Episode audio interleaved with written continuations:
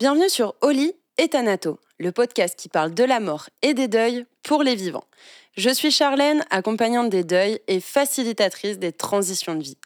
Dans ce nouvel épisode, notre invité va vous partager l'épreuve à laquelle il a dû faire face. Que lui est-il arrivé? Qu'est-ce qu'il a mis en place pour accepter cet obstacle de vie? Comment a-t-il fait preuve de résilience? Qu'est-ce qui lui a permis de se relever? À travers ces mots, vous percevrez qu'aussi terrible soit un deuil, une perte ou un changement, ce ne sont pas des fins en soi. Il est possible de s'en relever en cheminant pas après pas, chacun à son rythme et avec ses propres ressources. J'espère que vous trouverez l'écho et la résonance dont vous avez besoin pour cheminer dans votre propre processus, accueillir l'impermanence de la vie et voir cette transition comme une renaissance. Écoutons tout de suite son témoignage de résilience. Sur ce nouvel épisode, j'ai l'opportunité d'accueillir Alice. Alice, c'est la cofondatrice de Petite Mue. Dans cet épisode, on parle handicap invisible, on parle justement de résilience, on parle aussi de faire le deuil de sa santé antérieure ou encore du parcours d'acceptation de la maladie comme le parcours d'acceptation d'un deuil. Alice, elle nous partage aussi un petit mot sur son histoire personnelle, des outils, des ressources, des réflexions. Je vous souhaite donc une magnifique écoute. Alice, merci beaucoup euh, ben, de ta présence ici et puis ben, je te laisse te présenter. Bah, bonjour, puis merci à toi aussi de, me laisser euh, la parole pour, ce podcast. Euh, bah, du coup, moi, c'est Alice, j'ai 26 ans et je suis donc la cofondatrice du média Petite Mue, qui est le premier média qui sensibilise au handicap invisible.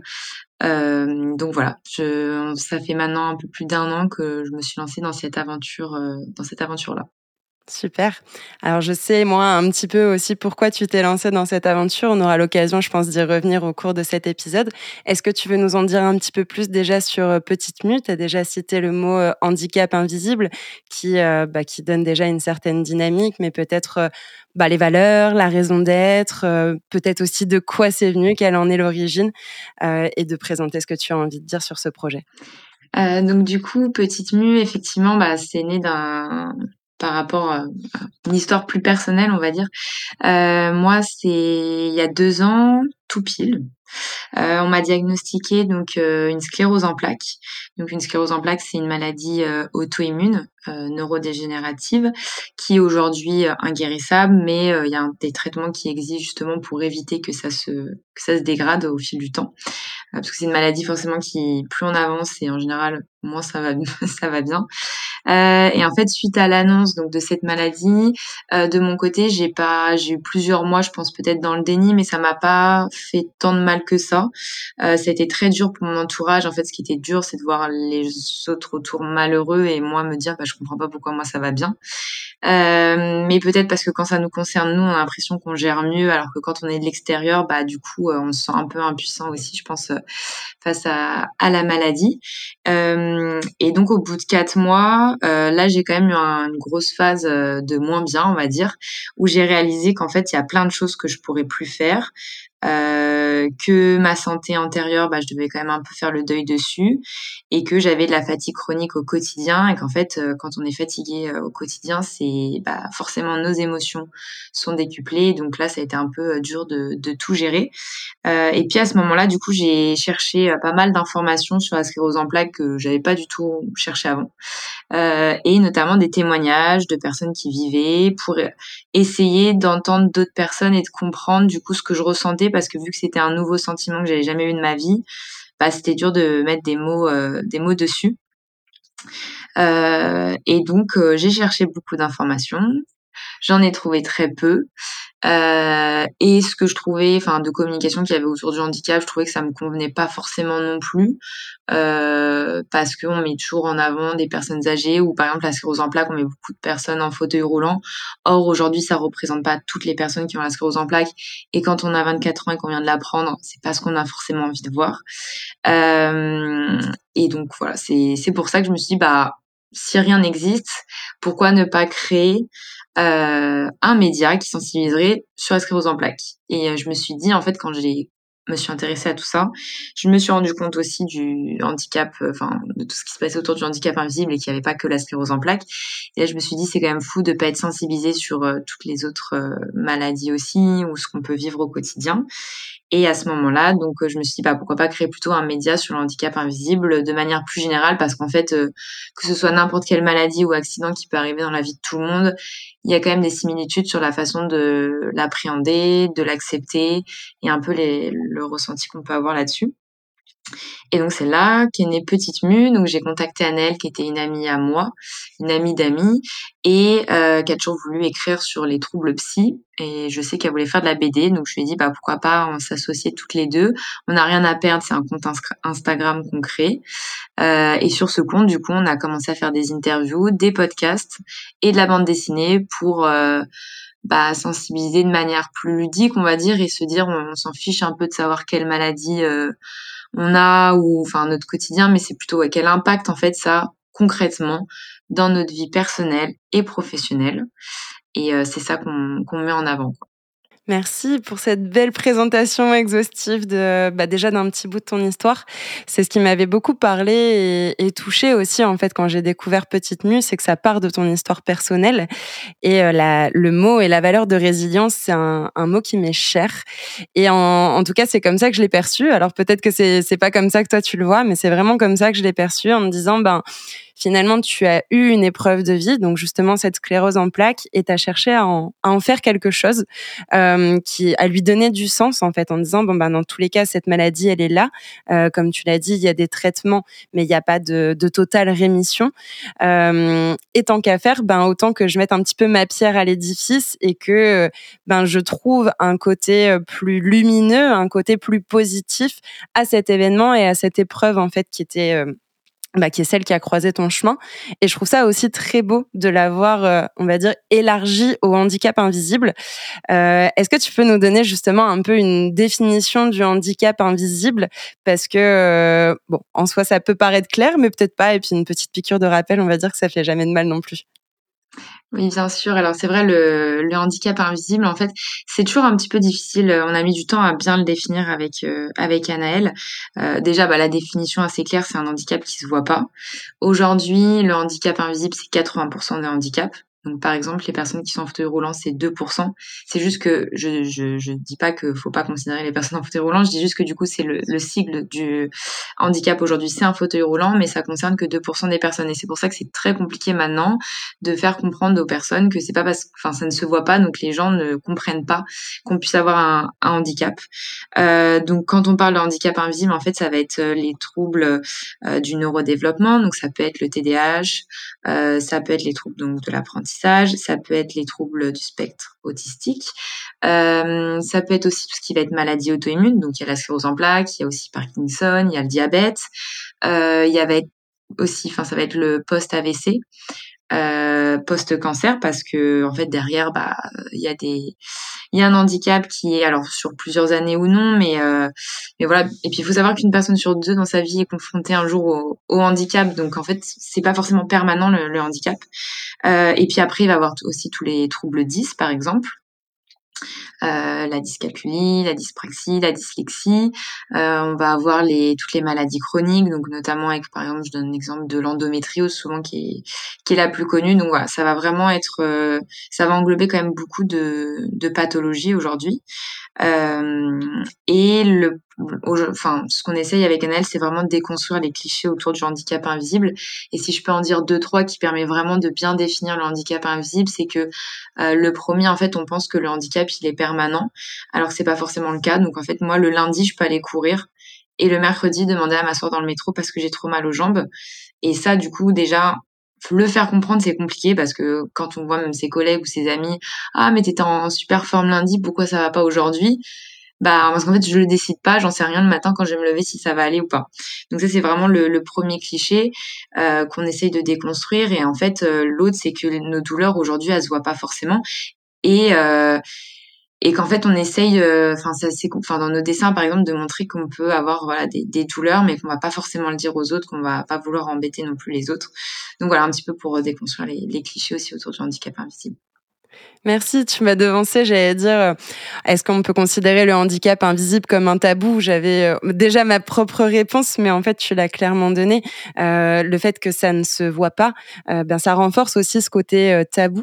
Et tu as dit autre chose aussi en disant que ben le lundi, tu peux avoir telle telle humeur, telle force, telle motivation, telle tel mood en fait et que peut-être que le lundi même à 14h ben c'est plus le même mood c'est plus la même énergie et que parfois c'est des choses qu'on qu'on n'explique pas forcément pas il y a pas forcément d'explications qui sont raisonnées raisonnables euh, réalistes c'est juste un ressenti et c'est comme ça et il faut aussi ben l'accueillir et l'accepter et euh, parce qu'on pourrait peut-être se demander mais finalement pourquoi on parle du handicap invisible sur un podcast qui parle de la mort et du deuil au sens large? Euh, alors il y a déjà le côté faire le deuil de sa santé antérieure tu l'as légèrement abordé on y reviendra juste après après. Mais il y a aussi ce côté-là, c'est que ben dans le deuil, c'est la même chose. On se lève le lundi matin, tout va bien. À 10 heures, on ne sait pas pourquoi, on a une boule d'angoisse, on a envie de pleurer. Et puis à 14 heures, on a envie de rire. Et à 15 heures, on est dans son lit. Et il y a aussi un petit peu cette courbe avec euh, bah, déjà ses émotions, avec cette énergie avec des choses qu'on contrôle pas en fait. Il y a vraiment ce côté incontrôlable et impermanence que euh, bah, qu'on peut pas décider et que même si on voulait le décider, bah, on n'y arriverait pas et on n'aurait jamais le contrôle euh, sur tout. Donc pour ça, ben déjà merci. Et avant de, de passer sur le côté faire le deuil euh, de sa santé antérieure, dans ce dans cette signification, on va dire de la mort symbolique, parce que c'est pas une mort physique, c'est vraiment une mort qui est symbolique, où il y a un avant et un après pour rester juste sur ce côté tabou, et je sais que c'est aussi l'une des volontés, des ambitions avec Petite Mue, c'est vraiment de pouvoir ben, parler librement du handicap et notamment de ne pas en faire une faiblesse. Est-ce que tu veux justement nous en dire un petit mot? Oui, bien sûr. Et j'aimerais aussi rebondir sur ce que tu viens de dire, parce que c'est hyper intéressant, parce que j'ai aussi oublié de le mentionner, mais euh, euh, quand on parle de deuil aussi, des fois, il, enfin, souvent, il peut y avoir des dépressions après, euh, ou des moments où forcément on n'est on n'est pas bien. Euh, dans le handicap invisible, ça englobe aussi tout ce qui va être santé mentale. Donc ça peut très bien être euh, même le, le choc post-traumatique, la dépression, les troubles psy. Enfin, donc tout ça, en fait, le handicap, ça, enfin, nos émotions et, notre santé mentale, elle est hyper importante et elle a considéré autant que notre santé physique, ce qu'on a tendance à oublier. Et d'ailleurs, j'ai même oublié dans ma présentation de des handicaps invisibles. Euh, et aujourd'hui, effectivement, euh, euh, il y a tout ce côté hyper tabou de je. Alors, il y a une partie des gens qui vont parler de leur handicap mais qui vont pas être compris par les autres. Et il y a aussi une autre partie de, personnes qui, pour eux, ne sont pas en situation de handicap, mais ils vont avoir quand même un handicap. Et on le remarque très rapidement, en fait, quand j'en parle autour de moi, les personnes vont dire, bah non, enfin, je vois pas pourquoi ce serait un handicap. Euh, et je dis, mais est-ce que c'est une gêne pour toi au quotidien? Ah oui, c'est une gêne. Du coup, en fait, ce mot handicap, ça fait un peu flipper tout le monde. Et ce qu'on essaye de, avec Annelle, c'est de changer, en fait, ce regard sur ce mot. Un handicap, c'est juste qu'il y a un moment, oui, notre corps n'est plus forcément capable de faire telle chose, mais elle peut en faire plein d'autres choses et c'est pas grave. Enfin, c'est pas une faiblesse, c'est pas, c'est ni une force ni une faiblesse. Pour moi, c'est juste que euh, on passe notre vie à compenser, à s'adapter de manière différente. Euh, mais ça en fait pas du tout une, une faiblesse. Chacun à son corps, on va dire, à sa santé. Et, euh, et, ça, et voilà, c'est que tout le monde va être différent là-dessus. Et je pense qu'en fait, si on regarde autour de nous, chacun a toujours un moment dans sa vie un problème de santé. Et c'est en aucun cas une faiblesse. Et effectivement, si ça peut devenir aussi une force parce que c'est une capacité d'adaptation au quotidien, de surcompensation pour être comme euh, tout le monde, je mets entre guillemets euh, gens normaux ou valides. Mais, euh, mais voilà, enfin, c'est, enfin, en aucun cas pour nous, c'est une faiblesse.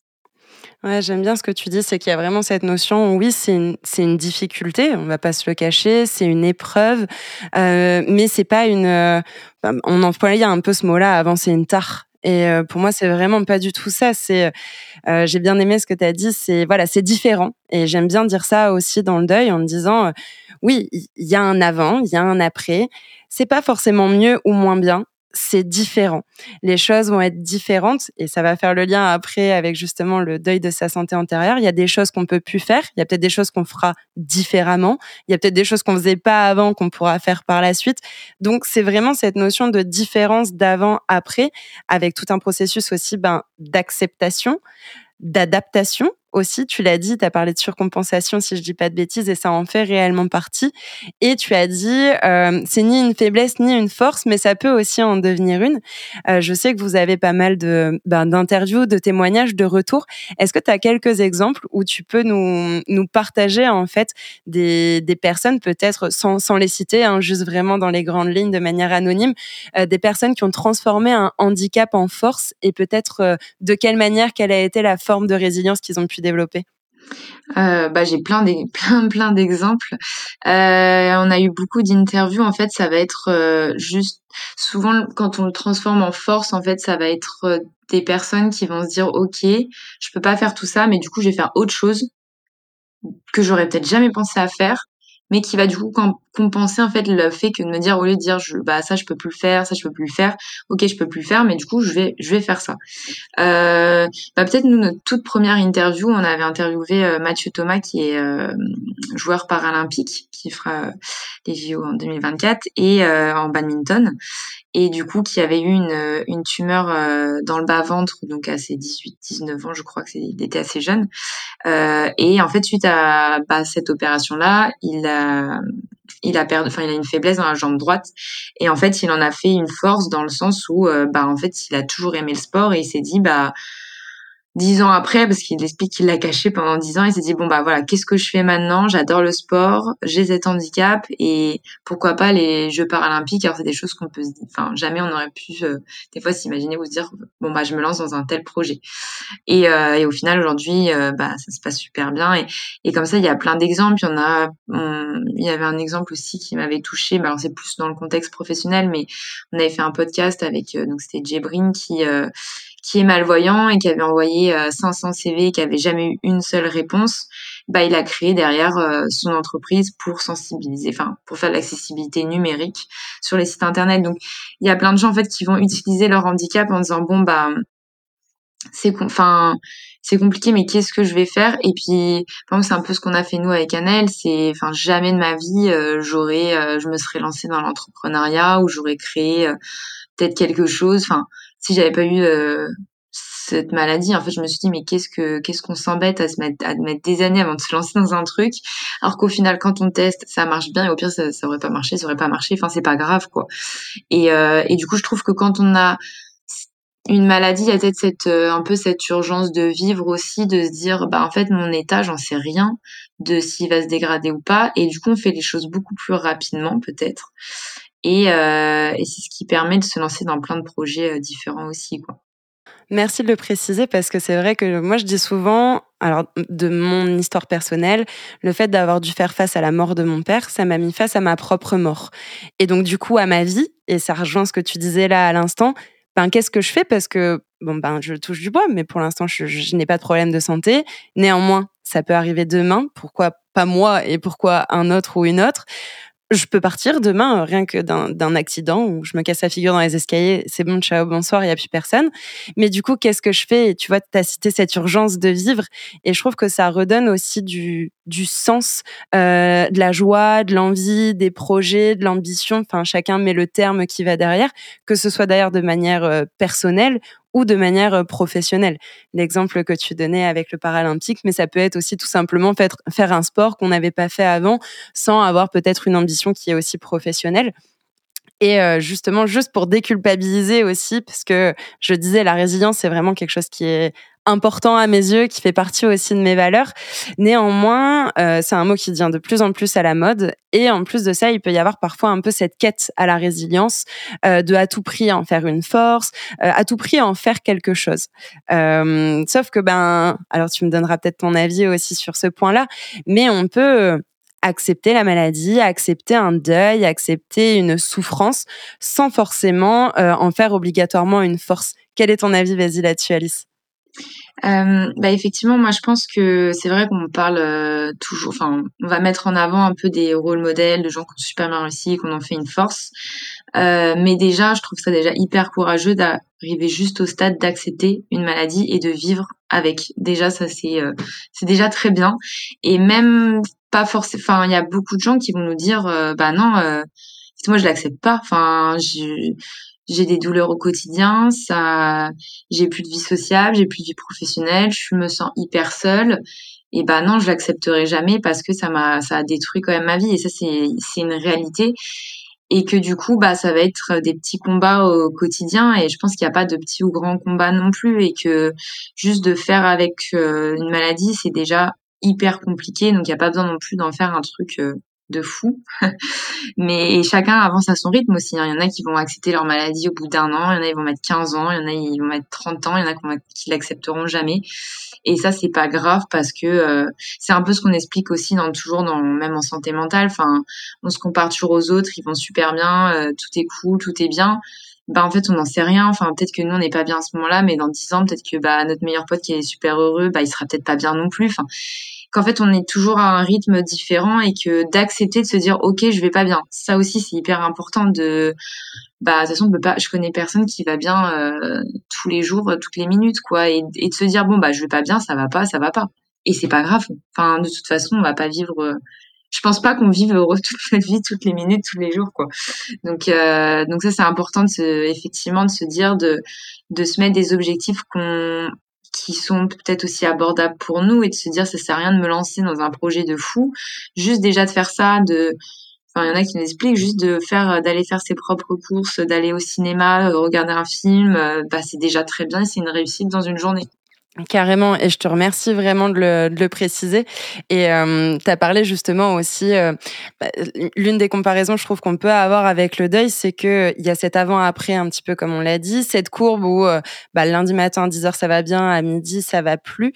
Mais il y a aussi le fait que euh, on n'est pas obligé toujours d'en faire quelque chose euh, et que c'est aussi un deuil pour moi la maladie parce que au-delà de cet avant-après, il y a tout ce parcours d'acceptation de la maladie qui est propre à chacun. Comme tu l'as dit, certains prendront un an, d'autres prendront 15 ans, d'autres prendront 30 ans. Parfois, il y a même des personnes qui partiront sans avoir eu réellement cette acceptation pleine et totale. C'est OK.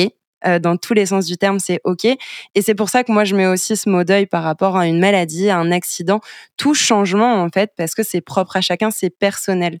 Et ça, c'est vraiment important à rappeler pour éviter une, bah, une culpabilisation en fait supplémentaire. Déjà, là, si on reste sur la notion de maladie, de handicap, il peut y avoir un sentiment d'injustice en se disant, ben pourquoi moi euh, Qu'est-ce que j'ai fait moi pour avoir euh, telle maladie, pour avoir tel symptôme, tel syndrome, tel handicap en fait, et que ma vie change du tout au tout.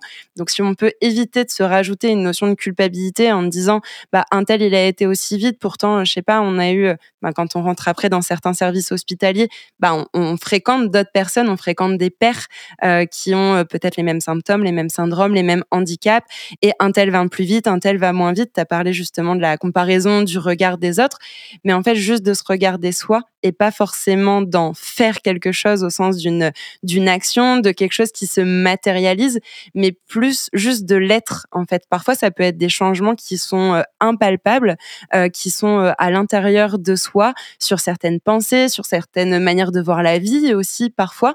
Et c'est en fait aussi un changement, c'est une forme de résilience, mais qui est pas forcément pas forcément palpable. Euh, je ne sais pas si tu voulais réagir euh, sur ce point. Effectivement, je suis totalement d'accord avec tout ce que tu viens de dire. C'est d'ajouter que il y a des, en fait, on peut même accepter une maladie et plus l'accepter après. Enfin, je me suis rendu compte. Moi, je pensais. Euh... Enfin, il y a plein de gens qui me disent ah mais c'est parce que quand on a créé le média, ça faisait un an. Bah non, mais tu peux pas accepter ta maladie en un an et tout. Puis moi, j'expliquais que franchement, j'étais plutôt à l'aise là-dessus, que je l'avais accepté. Et je me suis même dit moi-même, ah, tu vas peut-être, me connaissant, des fois, mes phases de déni, tout va bien, tout va bien, je suis persuadée d'aller bien, et après, il y a toujours un moment, de toute façon, ça me rattrape. Et en fait, il y a des jours où vraiment, euh, ça va super bien, et le lendemain, quand je vais pas être bien, euh, bah là j'ai des moments total où je n'accepte plus où euh, j'en ai marre où je vais dire autour bah en fait euh, moi des fois ça m'arrive je dis petite mue j'en peux plus. Enfin je dis j'ai l'impression que ma maladie ok j'en ai fait quelque chose mais en fait si j'avais pas eu cette maladie peut-être que je m'embêterais enfin parce que en fait ça demande énormément d'énergie. Je me dis mais en fait je serais peut-être salariée dans une autre boîte en fait je me poserais aucune question comme je le fais aujourd'hui. Et du coup je suis mais en fait cette maladie ok petite mue on pense que ça m'a apporté quelque chose de bien mais en fait ça m'a pas du tout apporté quelque chose de bien enfin. Et du coup il y a des journées comme ça où il y a rien qui va je l'accepte pas du tout et ça m'énerve. Et, euh, et du coup, euh, et pendant des mois, je peux l'accepter, mais en fait, je pense qu'il y a toujours des moments où où on peut un peu être là en mode non, je l'accepte pas et, et là je l'accepte, mais dans dix ans, ça se trouve, si jamais, imaginons, je finis en fauteuil roulant ou, ou je finis avec des douleurs euh, horribles, on va dire, bah je l'accepterai peut-être plus à ce moment-là. Je j'en sais rien et du coup, je pense que effectivement, l'acceptation c'est relatif aussi au temps, quoi. Bien sûr. Et ça me fait rebondir sur plusieurs choses. C'est que déjà, moi, je dis souvent que le deuil, c'est un chemin. Euh, et que, un peu comme une randonnée, parfois tu montes, parfois tu descends, parfois il y a des trous, parfois le terrain, il est tout nickel, tout beau, parfois il pleut. Et en fait, c'est aussi une, euh, une aventure dont on se serait bien passé parfois. Et c'est exactement ce que tu dis là à travers tes mots. Euh, donc, il y a vraiment cette, euh, cette notion-là. Et je voulais rajouter quelque chose qui m'a échappé. Euh, si ça me revient, ça me revient. C'est que c'était pas euh, si important. Et euh, du coup, ça me permet de faire le lien. On l'a déjà, enfin, j'ai, on va dire que j'ai fait un peu de teasing sur le côté, euh, on l'a déjà un peu abordé, mais faire le deuil de sa santé antérieure, vraiment dans ce côté avant-après, que ce soit alors toi ton témoignage personnel ou d'autres témoignages, ou même dans les grandes lignes de manière plus générale. Qu'est-ce que tu pourrais nous dire là-dessus? Bah effectivement, pour moi, c'est un peu un, un deuil. Euh, pour moi, le deuil de sa santé antérieure, c'est le deuil d'une vie qu'on avait avant, qu'on n'aura plus après. Euh, et je trouve qu'elle est encore plus impactante aussi quand on a eu euh, des graves maladies ou, ou par exemple, je prends l'exemple du, du cancer, où euh, pour tous les témoignages que j'ai eus, en fait, on se rend compte que d'avoir approché de se dire, ok, potentiellement j'aurais pu mourir et j'ai cru que j'allais mourir, bah après on c'est pas pareil notre vie euh, de, de, de, comprendre ça bah je trouve que ça change totalement et notre vie elle peut pas être comme avant. Et ce genre d'événement ou d'annonce d'une maladie bah c'est un petit peu compliqué. Alors je le dis dans le sens où des fois quand parce que moi je suis le cas de que j'ai eu un handicap que j'ai eu après enfin que j'ai eu une vie sans handicap et que j'en ai eu après quand je discute avec des gens qui ont eu un handicap dès la naissance c'est aussi, j'avais une super euh, discussion avec une personne qui m'avait vraiment touchée, qui avait, elle, un handicap depuis sa naissance, et qui a dit, oui, mais du coup, on nous dit que, enfin, il n'y a pas d'avant, d'après, donc ça doit être plus simple à gérer, t'as toujours eu l'habitude, tout ça. Et elle a dit, ouais, mais moi, j'ai fait le deuil de jamais avoir une vie comme tout le monde. Et a fait, je ne pourrai jamais le vivre, et du coup, j'en sais rien de ce que c'est. Donc, c'est aussi dans sens inverse de se dire, quelle vie j'aurais pu avoir. Que aussi dur de se dire, bah, il y a ma vie d'avant et après. Et après, dans tous les cas, en fait, c'est juste une autre vie. Et je pense que dans tous les cas, dans la vie, euh, effectivement, on parle de maladie ou de deuil, de perdre quelqu'un, mais en fait, dans notre vie, il y a plein d'autres types de deuil et, on peut en avoir plein. Et, de toute façon, c'est sûr que ça nous arrivera, enfin, ça arrivera à tous. Euh, et ça, c'est important euh, aussi de, de, le garder en tête. Et j'avais une une super, enfin pour les armes face au deuil, je trouve que j'ai il y a une, une, super interview qu'on a fait qui est euh, une personne, je ne me souviens plus de son nom, mais qui a écrit euh, Vivre après Marc.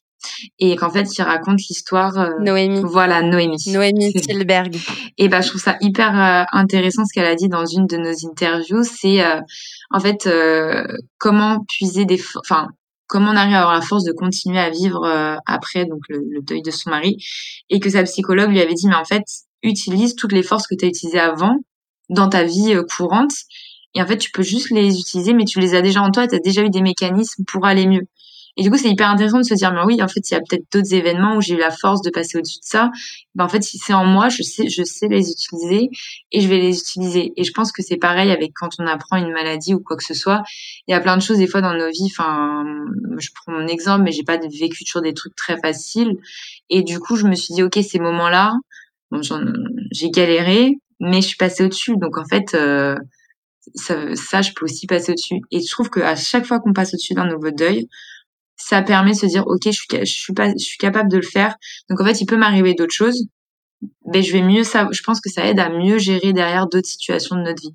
Enfin je suis persuadée que ça nous aide euh, à gérer des problèmes qu'on aura après quoi Carrément, je suis tout à fait d'accord avec toi. Et euh, du coup, ça me fait rebondir, c'est que euh, tu disais, oui, il y a cette notion un peu où l'humain, il oublie. Tu sais, il oublie qu'il a eu certaines galères et il oublie les ressources ou les outils qu'il a pu utiliser.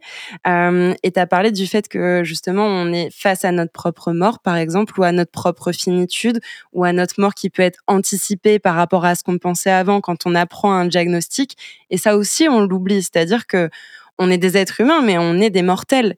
Dans, dans la définition même de, de, de, notre nature, de qui l'on est, cette notion de la mort et de la finitude, elle est là.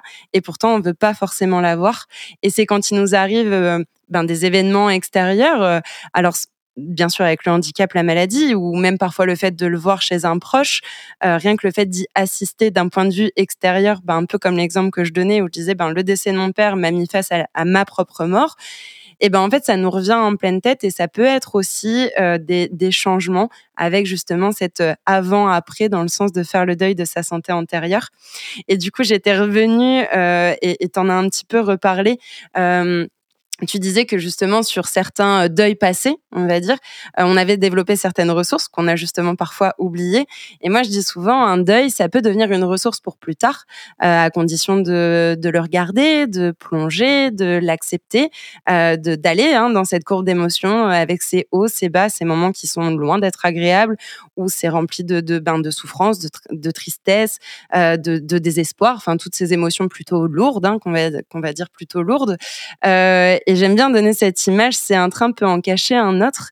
Et euh, tu disais, ben, y a, voilà, un jour ça va aller, et puis parfois peut-être que dans dix ans, ben, je le reprendrai d'une certaine manière en pleine tête de par un événement extérieur ou non, euh, de part comme tu l'as dit, si par exemple à un moment tu dois finir en fauteuil, ben c'est une, c'est comme un peu un, nouveau stade qui nous redemande en fait à se replonger dans ce deuil-là. Euh, et du coup, moi j'aime bien dire, et, je pense que tu, tu me diras si c'est la même situation dans la maladie, mais euh, un deuil ne se termine jamais réellement. On y ajoute toujours des petites briques de, de compréhension, de résilience, d'acceptation, d'émotions plus lourdes, mais en fait ça se termine jamais réellement et chaque jour ou chaque année qui passe, si je prends l'exemple d'un décès, où ben, chaque année il y a cette même date de décès, où il y a cette même date d'anniversaire, ou ce même Noël, ou voilà, des événements bien précis qui nous ramènent à ça.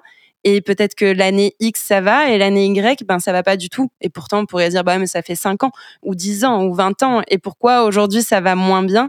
Parce que bah parfois on reprend euh, ouais, on reprend certaines choses où euh, il y a des choses qu'on n'avait pas vues ou qu'on n'avait peut-être pas voulu regarder non plus, qui se mettent sur notre chemin. Est-ce que tu as un peu ce même sentiment dans la maladie ou même de parler de témoignages que tu as pu avoir? Ouais, je pense qu'il y a ce sentiment-là parce que je pense que c'est comme pour un deuil, il y a des choses qu'on de toute façon on peut pas enfin c'est ça s'oublie pas. Donc c'est comme une cicatrice à vie en fait hein, qui une marque qu'on a eue dans dans notre vie et et du coup, je le vois, j'aime bien l'illustrer, c'est ce qu'on fait souvent dans nos BD, de le voir un peu comme un colloque, qui en, enfin que la maladie est un colloque, comme le deuil, euh, une, une émotion qu'on a qui nous suit euh, tout le long de notre vie et qui des fois nous saoule, des fois nous saoule moins, des fois on s'entend bien avec, des fois on s'entend moins bien avec, et de se dire voilà cette, enfin c'est il y a toujours cette des fois bah peut-être que ce colloque s'endort pendant quelques années et on n'en entend plus trop parler.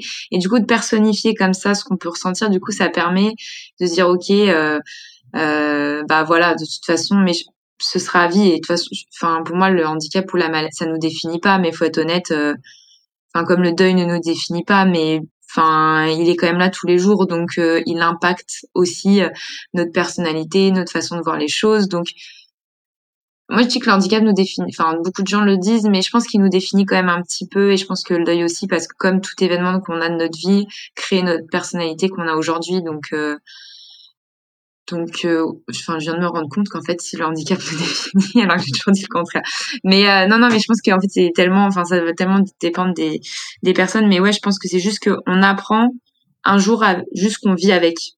Et, et c'est vivre avec. Et dans tous les cas, dans notre vie, on vit toujours avec. Enfin, ce qu'on a vécu. Peut-être que pour rebondir, tu n'as peut-être pas envie d'être euh, identifié uniquement mmh. peut-être par ce handicap, mais ça n'empêche qu'il fait partie de ton identité. Euh, enfin, en tout cas, c'est comme ça que ça me venait. C'est bien résumé. Et euh, pour dire un, un, petit mot, justement, on en a aussi un peu parlé, mais sur le parcours d'acceptation euh, de la maladie, est-ce que est-ce qu'il y avait d'autres choses que tu voulais ajouter sur ce point? Bah, je pense qu'il y a plusieurs phases pour accepter une maladie. Et, hum, et je pense que faut aller à son rythme et faut faut accepter de faire des allers-retours un peu entre les phases, revenir avant. Euh, je pense que c'est légitime aussi d'être énervé, c'est légitime d'être pas bien, c'est légitime peut-être d'aller super bien, alors que pas parce que par exemple, c'est vrai que des fois, quand on va super bien, on nous dit ah, enfin, on va nous faire culpabiliser. Ah oui, bah ça, enfin, on a le droit de profiter. Enfin, je sais pas, moi, par exemple, euh, cet été, j'ai été en festival, euh, j'ai fait cinq jours de festival, ce qui est, j'ai marché 50 kilomètres, ce qui est énorme. Et la sécurité, quand j'ai voulu passer un moment devant, euh, devant, m'a dit, bah, t'es en festival, en gros, t'es pas handicapé, quoi. Bah ouais, bah, je suis en festival, je galère, ça se voit pas mais j'ai le droit de profiter, j'ai le droit d'aller bien et j'ai le droit de faire comme tout le monde et c'est pas grave, je vais le payer sur le moment, euh, je vais bien le vivre, je vais le payer pendant deux semaines après, mais il y a personne qui va me dire euh, bah en fait non, je je devrais rester chez moi si ça va pas quoi. Et ça euh, c'est compliqué même dans le travail des fois j'aurais j'aurais été à pas enfin salarié, bah peut-être que j'aurais dû être arrêtée à cause des cinq jours que j'aurais fait, mais c'est pas de ma faute, j'ai juste voulu profiter comme tout le monde. Bah oui, derrière ça me crée de la fatigue, mais ça c'est pas de ma enfin, il y a un moment où ma vie professionnelle une vie personnelle compte aussi énormément. Donc ça, c'est aussi important de le garder en tête aussi. Oui, puis c'est la définition même d'un handicap invisible, en fait. C'est que t'es pas une menteuse, c'est juste que ça ne se voit pas et que c'est pas perceptible, en fait, à l'extérieur par l'entourage, euh, comme un deuil, justement. Donc, euh, je te remercie de l'avoir, euh, de l'avoir précisé et de l'avoir rappelé. Et, il y avait une chose que tu m'as dit un petit peu quand on a échangé avant de valider la date de cet épisode de podcast, euh, c'est que justement le fait euh, d'avoir eu ces problèmes de santé, de les avoir encore aujourd'hui, ça t'a permis d'une certaine manière de mieux comprendre euh, les personnes âgées. Et j'avais envie que tu nous dises un petit mot là-dessus. bah effectivement, parce qu'en fait déjà, on se rend compte déjà, je pense, de vivre avec des douleurs au quotidien et de perdre de l'autonomie dans notre quotidien. Et ça, on pense jamais que ça va nous arriver quand on a 24 ans, on va dire.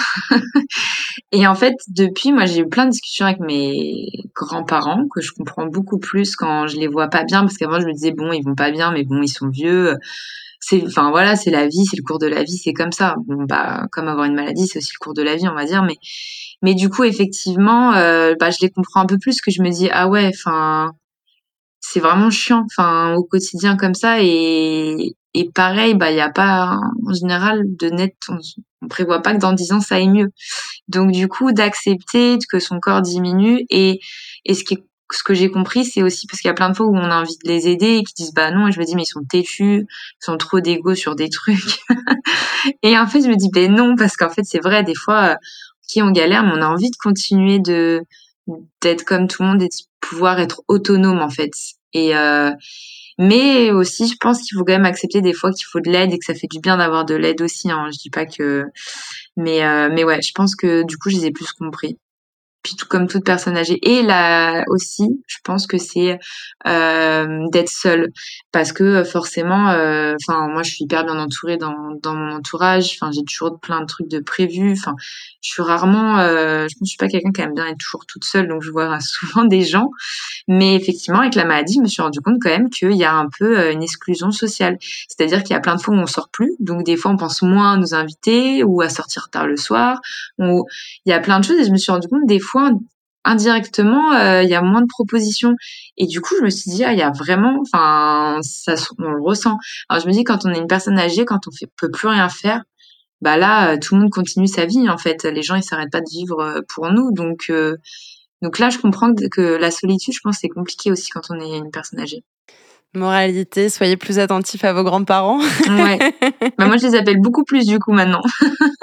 Ouais, peut-être plus de plus de bienveillance. Alors ça dépend, euh, ça dépend quel âge, on va dire. Euh, mais je pense que quand on, on est à l'adolescence, parfois on a ce côté où ils sont chiants, ils sont vieux, etc.